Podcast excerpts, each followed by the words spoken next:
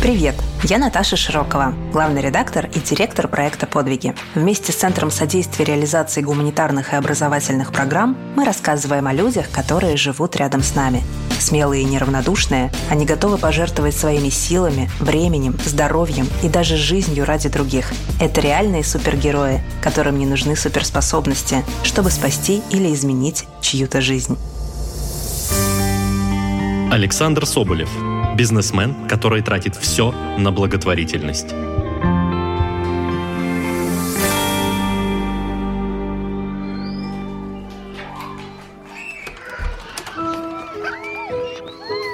Третья история о предпринимателе из Иркутска Александре Соболеве. 80% всей своей прибыли он тратит на благотворительность. Почти 20 лет Александр помогает людям, которым некуда пойти – матерям-одиночкам, сиротам, бездомным, бывшим заключенным.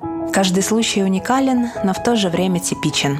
Кто-то сбежал из дома в одних тапочках, спасаясь от побоев, кого-то обманом выселили на улицу родственники, от кого-то отказались и отвернулись все, даже самые близкие. Главная задача Александра и его благотворительного фонда «Оберег» – дать человеку возможность вернуться к нормальной жизни. И неважно, что с ним произошло, какую ошибку он совершил. А вот воспользоваться этим шансом или нет, человек решает сам. За свою жизнь я привык, что у виска крутят не только мои коллеги-предприниматели, но и многие другие люди, когда узнают, чем я занимаюсь, как я занимаюсь. Не поверите, насколько тяжело эмоционально постоянно общаться с людьми, которых беда, и можете сидеть с каменным лицом, но все равно там трудно получается с каменным лицом. А еще сложнее, когда ты в душу человека вкладываешь, а вот моя душа там уже вся плювали в нее неоднократно, но я ни капельки не обижаюсь на это. Вкладываешь душу человека, а он потом говорит, ну все, спасибо, до свидания. Или ты негодяй, я, короче, пошел в другое место. Или вообще, я не понимаю, это что тут, что вы от меня хотите, я и так бедно несчастный, а вы мне тут еще работать заставляете. Фонд «Оберег» ищет работу для своих подопечных. Александр договаривается с другими предпринимателями, и из бездомных собирают специальные стройбригады. Но этого недостаточно. Важно, чтобы человек сам хотел и был готов к изменениям. А у людей категории бомж уровень социализации 10%, 15%. Но если там 20%, то это прям отлично. Ну, то есть я, мы четко еще не замеряли, но порядка там 10-15%. То есть это прямо огромный класс людей. Вот это тоже такой журналистский миф, что человек шел-шел, упал, раз, проснулся, утром стал бомжом. Это прямо журналистская байка. Человек ленив, имеет вредные привычки, не хочет работать, у него скверный характер. И он потихоньку, как правило, деградирует, деградирует до такого, что уже там квартиру не снимает, падает, да, и оказывается на улице, а потом оказывается в фонде «Оберег». У нас есть есть и в Ангарске, и в Иркутске человек, который отвечает за трудоустройство таких людей. И там много историй, и есть и хорошие истории, много очень плохих историй. И кидать любят их. Работают, работают, потом типа, ну что, бомж, что ему деньги платить, я ему там водку дам. Вот тоже стереотип, я дам ему водки, селедку и там тушенку, и все, и что ему деньги зачем платить? Вот недавно мне стыдно было, мне надо было свой объект расчистить. 14 человек привез, не бесплатно, говорю, мужики, вообще не бесплатно. То есть и так вы живете же, кормитесь, все это. Я не помню, 5 тысяч чем оставил, говорю, кто старше будет? Вот я буду старше, нате 5 тысяч. Они там что-то маленько подмели, решили, что тут работы много, собрались и назад ко мне в Ангарск уехали. И тоже мне записку оставили, что типа там, типа, ну, Александр, спасибо, то, ну, короче, мы что-то нам не нравится такая работа, не будем делать. Я такой, вообще, офигеть. Ну, то есть вы бесплатно у меня готовы жить, жрать, а там даже, ну, грубо говоря, это даже не просьба за деньги, ну нет, не готовы. Легко выгореть и все бросить, когда не видишь результата. Кажется, что силы потрачены впустую. Возможно, прозвучит странно и даже парадоксально, но за эти 20 лет, пока Александр помогает людям, он не перестал в них верить. Потому что даже один счастливый финал оправдывает все старания. Такого варианта, что я когда-то брошу, я сейчас такой не рассматривал. Истории таких у нас хоть отбавляй. И они будут, и ради мы их живем. Десяток есть мужиков, которые были бомжами, которые стали предпринимателями. Не то, что нашли какую-то работу, а которые что-то там где-то как-то организовали. Конечно, такие примитивные бизнесы, когда там ящики поставить, бутылки организуют, других мужиков привлекать. Это бригадирами быть на помойках, где там, ну, как трудно прямо собирать мужиков, которые там по свалке очищают или сортируют мусор. А пункты приема организуют, таких несколько примеров у нас был. Уходит в частное хозяйство, козочек разводят всяких этих, кредиты берут, отдают. Главное для Александра – видеть результат своей работы, а еще заражать добрыми делами других. В фонде есть постоянные волонтеры, но иногда свою помощь, пусть даже разовую, предлагают совершенно незнакомые люди, которые случайно узнают про оберег. Очень радует девушка, которая просто в фонд приходит, тоже там какие-то слова спасибо там говорят. Детишки никогда не говорят, у нас одно из направлений детский садик. И тоже я прямо помню, как они там приходят, они там за печкой где-то под плинтусом жили, голодные, там, неграмотные, с болезнями с какими-то. Я их пять раз в день кормлю, кстати, и там стараюсь там учить, как-то обучать детишек такие. Вот они бегают, обыкновенные детишки моей большой страны. Радостные, хорошие. Вообще прикольно на них смотреть. Меня вообще всегда это радует. Через нас пошли а женщины с детьми из 54 субъектов Российской Федерации. И действительно, еще чуть-чуть у нас будет их более 5000, которые через нас пошли. Это, ну, это на самом деле, если представить, это огромное число тех женщин, тех детей, которые могли попасть в детские дома. Мы гордимся этими цифрами, мы реально работаем. Волонтеры очень рады. Сейчас у нас тоже такая большая машина волонтеров. Ну, прямо тоже смотрю, вот какого хера они мне верят? Люди приходят реально там что-то красят, таскают, там возят женщин этим по больницам, там что-то краски привозят. Мне очень классно, что они мне верят. И они приходят и делают тоже. Мне радует, что на радио, особенно России, как интервью дашь на какой-нибудь, бабушки начинают идти с соленьями, с вареньями. Она бедная на ногах не стоит, но она прямо вот, вот Саша Соболев, вот там вам варенье обязательно покушайте, дай бог вам здоровья. Ну, на самом деле, ну, это в смысле, ну, это очень классно, это прямо по-доброму, это по-настоящему. Ради этого стоит даже жить. Сейчас, если человек помогает кому-то просто так, не требуя ничего взамен, в его поступках ищут подвох. Тем удивительнее узнавать о людях, которые меняют жизнь других к лучшему. Вероятно, для них помогать – это такая же естественная потребность, как, например, дышать. Я все время терзался такими вопросами всю, наверное, мою жизнь. Думал, вот нафига я помогаю, и вообще, почему это важно, и важно ли это вообще, и нужно ли это. И последовательно стал вот членом общественной палаты Иркутской области, и по России очень много поехал. У меня модный статус есть федерального эксперта, это на всяких на конференции езжу. Плюс на машине, как путешественникам с семьей, сели и прямо всю страну проехали, останавливаясь в каждом городе, разговаривая с другими общественниками. И четко понял, что это такая категория людей существует, больных на голову, по-другому не скажешь. Ответа на ваши вопросы не существует. Зачем это делать? Смысла никакого нет особого. Там есть такие стандартные тоже журналистские клише, которые могу сказать, там, поиск осознанности ценности жизни, там, для чего я живу. Но при этом все по стране все больше и больше появляется действительно таких маньяков, которые делают, делают добрые дела, им там плюют, их обзывают, их там в чем подряд подозревают, они все равно делают и делают. А когда их спрашиваешь, нафига ты это делаешь, типа, они говорят, да фиг его знает, делают и делают.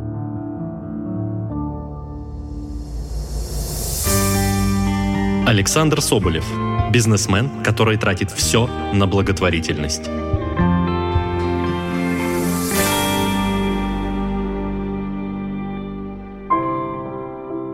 Сначала зарабатывает, а потом эти деньги вкладывает в фонд. У Александра несколько небольших бизнесов. Почти вся прибыль идет на нужды фонда, хотя у него самого большая семья из пяти детей. Многие скажут, ну и чудак. Но какая разница, что думают другие, если семья на его стороне?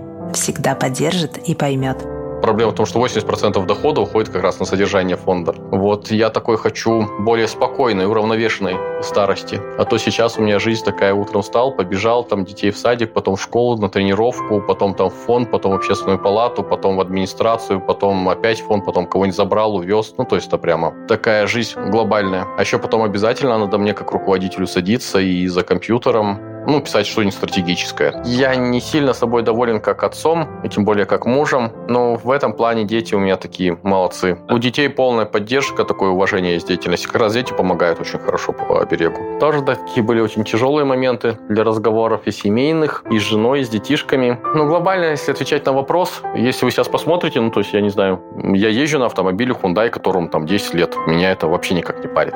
Если я вот сейчас свет включу, на мне одежда, которая там, ну, ни одна мой предмет одежды там не стоит больше там, 2000 рублей. Мой стиль жизни, я в пятизвездочных отелях вообще никогда принципиально не живу. Никаких там каких-то особняков у меня там загородных огромных нету, недвижимости за рубежом нет никакой. И то, что я зарабатываю, мне достаточно, ну, не то, что хватает, мне вообще вполне хватает, мне вообще по кайфу живется. Было бы у меня 10 миллионов, я бы не побежал себе яхту покупать автомобиль. У меня есть автомобиль, нормально, десятилетний, хороший автомобиль. Два месяца назад негодяи из Москвы связали в моей же квартире, опять-таки, не поверите, на Постышева. Четыре с половиной часа пытали, мне сломали ребра, мне отбили печень, мне выкалывали глаза, ломали пальцы. И у меня украли 17 миллионов. В смысле, украли моего груза, который я на продажу выставлял, причем даже частично моего груза, частично денег я вот до сих пор должен. Всего украли на 32 миллиона, 17 миллионов я до сих пор вот должен людям. Ну, кстати, в этой истории тоже спас оберег, потому что когда этот негодяй, потом мы его поймали, это, ну, в смысле, поймали, правоохранительные органы его поймали. Он говорит, если бы я не видел то, что происходит в обереге, я сначала бы вообще просто поломал пальцы, бы все сломал глаз, бы выколол, потом бы только начал задавать вопросы. Случайно, просто абсолютно случайно по объявлению нашли, приехали. Такие, сожалению, есть люди, бандиты, которые такие занимаются. Следствие выяснило, что это, ну, просто ОПГ. И вот сейчас мне денег не хватает. Вот у меня сейчас на карточке могу вам по телефону показать. 1700 рублей. Не такое самое время пригрузиться, что-нибудь поплакать, поныть, как все плохо, и пора там закрываться. У меня даже близко такой мысли нет. Я уверен, как бы, ну, в смысле, даже не то, что у меня даже мыслей в принципе нет. Ну, то есть я уверен, пока я буду жить, оберег будет. И еще я почему-то уверен, что оберег будет каждый год лучше. И пока так получается. Александр основал благотворительный фонд «Оберег» в 2004 году. Сейчас это настоящая машина добра со штатом более 30 сотрудников. Социальные педагоги, психологи, медсестры.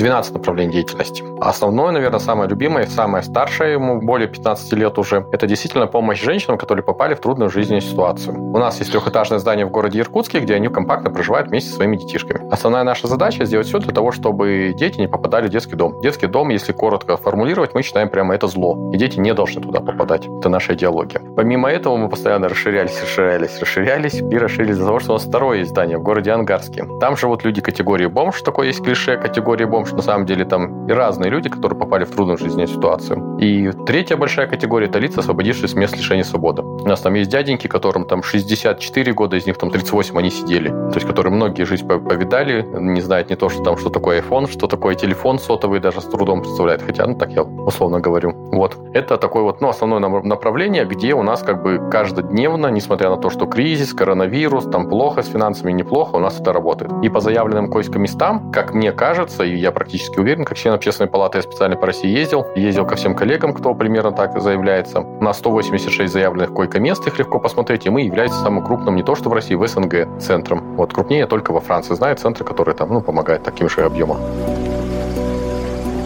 Александр помогал людям и до организации фонда. Колесил по Иркутску и собирал с улиц беспризорников. Когда стали появляться вопросы, а чем он таким занимается, решил зарегистрировать фонд официально, чтобы избежать подобных подозрений.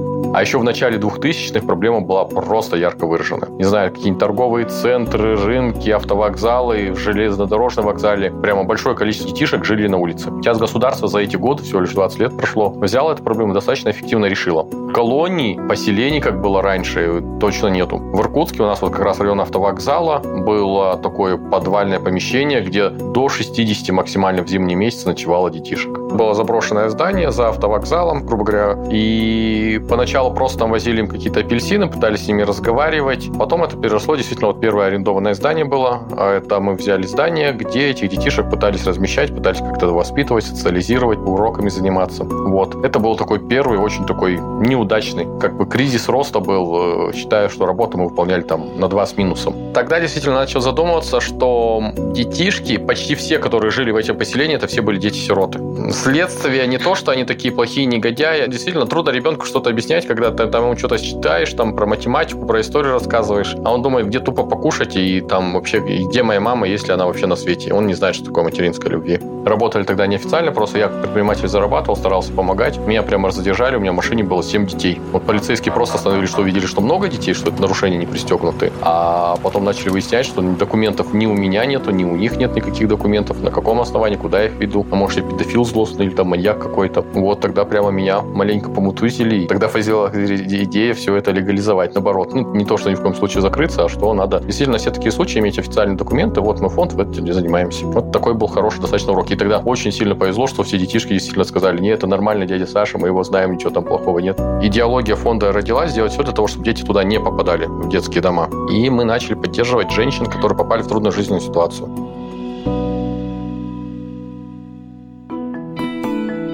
Александру важно создать для одиноких матерей такие условия, при которых, во-первых, они бы сами не отказывались от своих детей, а во-вторых, социальные работники увидели бы в них надежных родителей. Поэтому оберег очень тесно контактирует с сотрудниками городских родильных домов. Те, в свою очередь, просят о помощи фонд, если какая-нибудь мама собирается отказаться от малыша. Звонят, вот там вроде бы ваш пациент. Я приезжаю, если вижу действительно нормальная мама, там не пьяница никакая, там не тунеядка, и вижу, что единственная причина, почему она может отказаться ребенка только из-за денежек, я прям прихожу, здравствуйте, я вот Саша Соболев, вы можете про меня там у журналистов узнать, там какие-то материалы почитать. А если только дело в деньгах, не переживайте, два года я возьму вас на попечение. Вы будете у меня жить, у вас будет тепло, хорошо, как бы ваша задача только воспитывать достойного гражданина. Ну и за это время вы должны там пытаться работать, накапливать какие-то денежки. Все денежки 100% вы будете забирать себе. Вот, плюс мы вас там поучим, полечим, обучим, там какие-то навыки дадим. Ну, то есть у нас такая большая социальная еще педагогическая работа идет. Бывают случаи, когда все усилия напрасны. Сама мама не готова заниматься ребенком. Более того, он в принципе не входит в ее планы на жизнь тот период, когда я самостоятельно занимался. Для иркутян, для кого не секрет, благотворительный фонд зарегистрирован на постшоу 21, и там же первые девушки у меня жили. Это моя собственная квартира. Девушку забирал, ну, в смысле, у меня уже был второй ребенок появился, и мы съехали в квартиру побольше. Я свою квартиру оставил девушкам, а сам начал с женой снимать квартиру побольше. А это обыкновенная двушка, панелька такая, ну, стандартная квартира. И забрал девушку из роддома, и вот прямо очень повезло. Бывают такие ситуации, когда, знаете, там где-то уставший, где-то там что-то погрубее сказал, где-то там что-то не до конца допомог. Вот тут была прямо для меня идеальная ситуация. Ну, в смысле, совесть у меня абсолютно чиста. Сам лично забрал из роддома. Сам лично переговорил. Говорю, вот все, давай, у тебя полноценно будешь. Вот смотри, ты одна живешь в комнатной квартире. Вот тебе ключи. Давай заедем покушать купим. Купил ей там молочка, продуктов, всякие там памперсы, прокладки женские, всякие штуковины. Все это прямо не то, что деньги дал, а поехал все это купил и поднял на четвертый этаж в пакетике. Все прямо сказал, вот там 500 рублей тебе на какие-то расходы. Давай, вот квартира. Все, живи спокойно, ничего не переживай. Тогда телефонная связь, честно говоря, дорогая была. Ну, оставил, тоже туда-сюда забегался. Смотрю, не звонит там, как бы сам хорошо, как вот с душа защемило, сам пошел проверить. Прихожу, квартира открытая, туда захожу, это был третий сутки даже. Записка смазливая, ребенок лежит уже в обморочном состоянии в моей же собственной квартире. И там записка «Александр, да хранить вас Господь, вы там души глубокий человек, пусть у вас в жизни будет все хорошо». Ну, я, короче, приняла решение все-таки оставить ребенка вам, и я пошла в неизвестном направлении. Всего вам хорошего. А Я звоню в скорую, скорая приезжает, видит квартиру, мужика, ребенка. Она, понятно, вызывает полицию. Полиция одевает мне наручники. И я рассказываю долгую историю, что такое оберег и почему это я делаю, и что это такое. Ну, то есть это тоже такие вот моменты работы. Юридически записка мне это помогла полицейским хоть что-то было показывать. Я хочу, чтобы вы поняли масштабы моей личной трагедии, грубо говоря, трагедии работников благотворительного фонда «Оберег». Уровень социализации женщин в нашем фонде, скажем так, правильно сказать, сказать, благоприятного исхода от нас 58%. Мы сейчас растем, будет там 65-70, но 40% работы мы делаем абсолютно зря. И насколько это изматывает, что действительно там человеку в душу вкладываешь, помогаешь ему, он такой раз, ну, очень часто уходит, почти в половине случаев уходит. И причем уходит там с какими-то плохими словами, или там заявление может прокуратуру на тебя написать, или там просто, ну, опять уходит туда же жить, там, к бичам, где жили до этого. Ну, то есть ты понимаешь, что, ну, все, что ты делал, это было абсолютно зря, там, ты ради ребенка работал. Александр Соболев. Бизнесмен, который тратит все на благотворительность.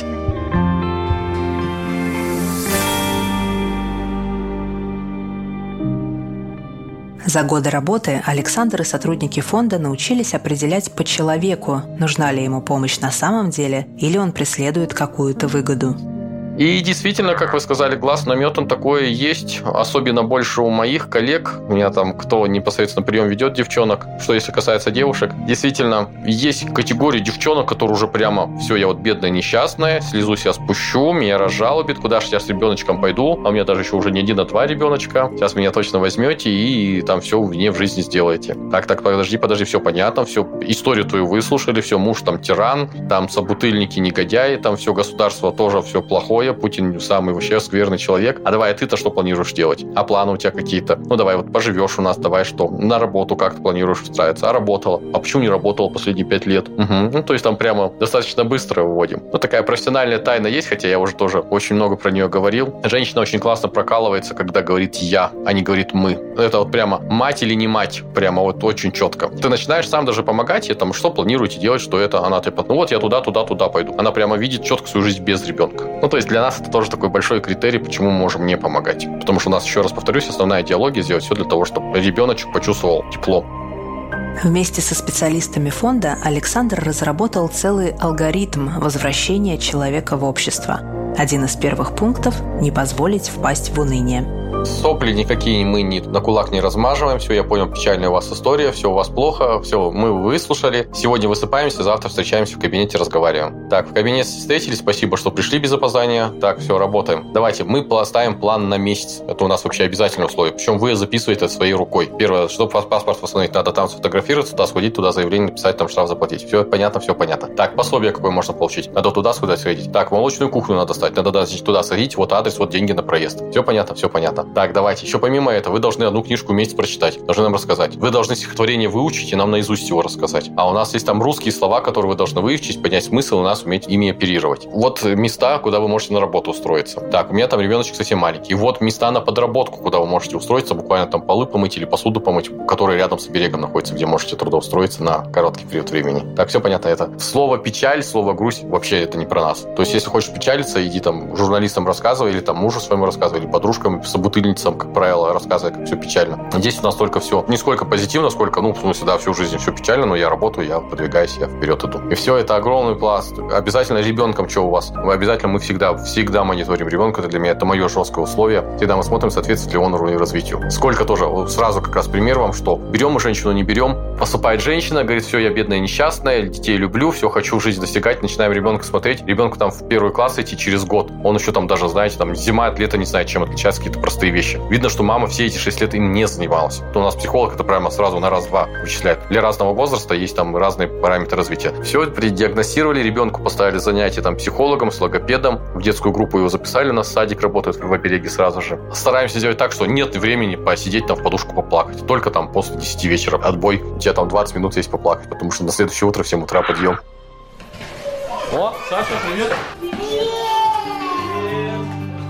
Александр организовал частный детский садик, чтобы его подопечные мамы могли ходить на работу и постепенно копить деньги. У многих даже получается купить собственное жилье. Женщины берут кредиты на комнату или дом в деревне помимо садика есть девчонки между собой постоянно дежурят, ну, по двое, по трое сидят, ну, в смысле, одна мама с двумя, с тремя детьми. Второе, у нас есть жесткая 100-бальная система, если набираешь 100 баллов, какая печальная история у тебя не была, ты уходишь с оберега, и прямо все об этом знают. 30 баллов у нас есть за тунеядство. Если ты не находишься месяц работу, ты сразу же получаешь 30 баллов. То есть ты максимум у нас можешь 3 месяца прожить, да, ничего не делая. То есть вот там и рассказывай, не рассказывай историю. Все, ты три месяца, если не работаешь, деньги все забираешь себе. Ты у нас не живешь. Вот. Там выпил у нас 79 баллов. То есть можно выпить, не накосячить. За наркотики, за воровство у нас сразу 100 баллов, сразу отчисление идет. Постоянно у нас дежурный ходит в комнаты, смотрит, чтобы порядок был. Для новых и женщин тоже, ну прямо, я жила как бичиха. Ну, в смысле, она, ну, это не так рассуждает. Ну, в смысле, она даже не знает, что такое чистота, такой порядок в комнате.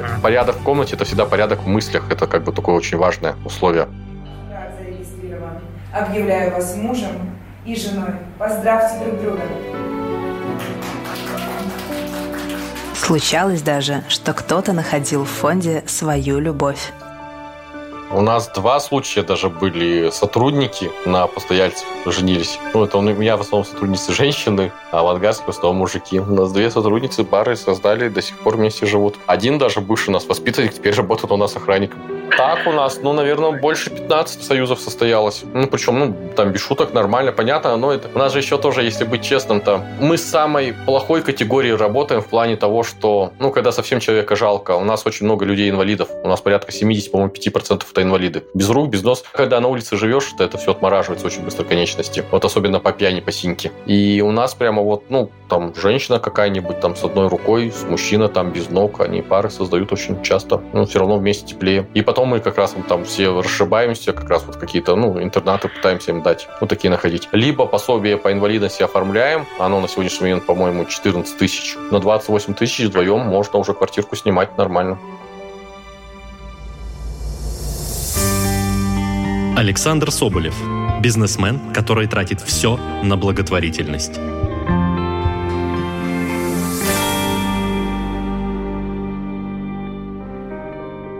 Были моменты, когда фонд оказывался на грани закрытия, и чтобы привлечь внимание к этой проблеме, Александр пошел на крайность.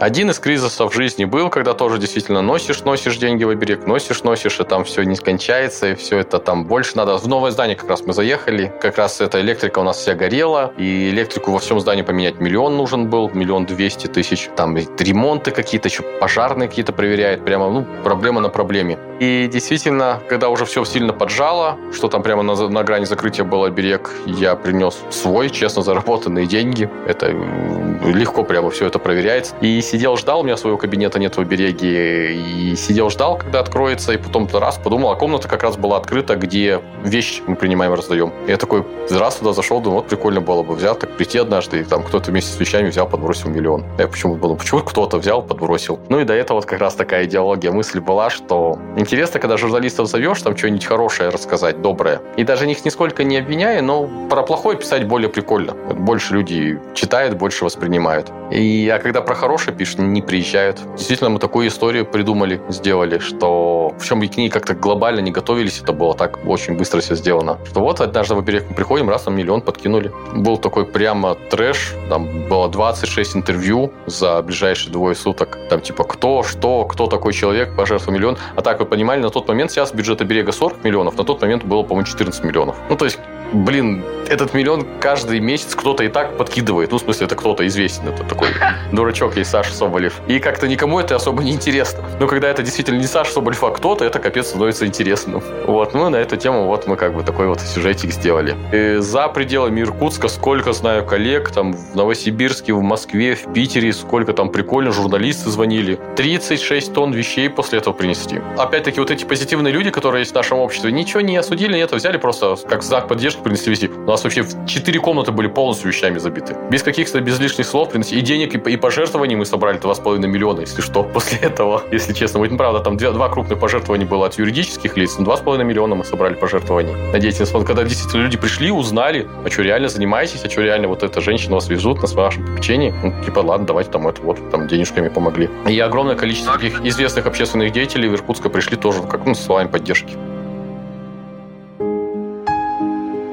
Фонд постоянно терзают проверками, а в сети продолжают писать скептические комментарии. До сих пор есть те, кто не верит, что Александр Соболев помогает людям просто так. Но сам он на обвинения и подозрения не обижается. И даже к проверкам относится нормально, потому что только так можно раскрыть мошеннические псевдофонды.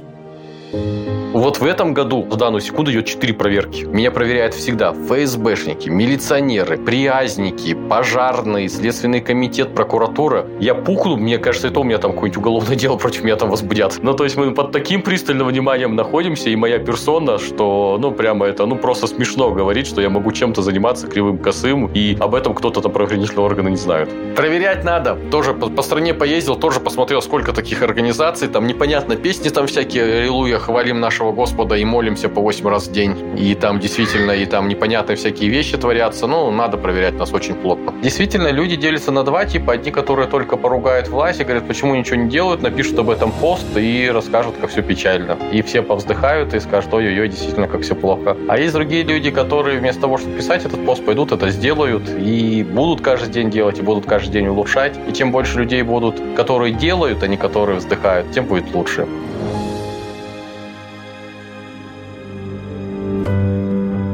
У оберега есть еще несколько направлений работы. Например, это крупнейший в Иркутске центр раздачи вещей. В этом году они бесплатно раздали 120 тонн одежды. У фонда есть экологическое направление – установка контейнеров для сбора использованных батареек и аккумуляторов. В 2018 году был запущен проект «Оберег. Поиск детей». Основная идея – организовать волонтерскую сеть из тех, кто готов помогать в поиске пропавших.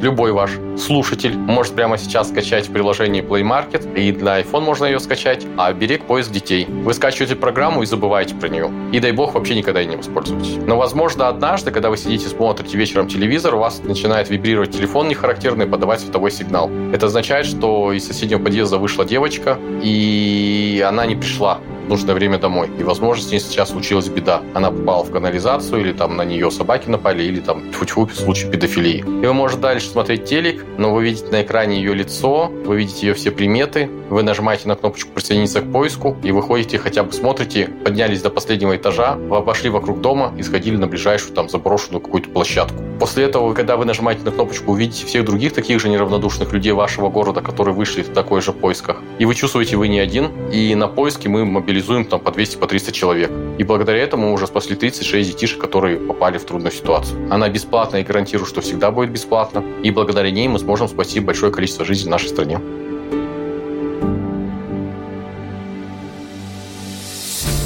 В следующем эпизоде подкаста мы расскажем вам о пианисте, который родился без кистей рук, но это не помешало ему стать профессиональным музыкантом и выступать на большой сцене. Помните, герои среди нас. Над эпизодом работали Голос – Наталья Широкова, Игорь Кривицкий. Сценарий – Лина Алексюнайте.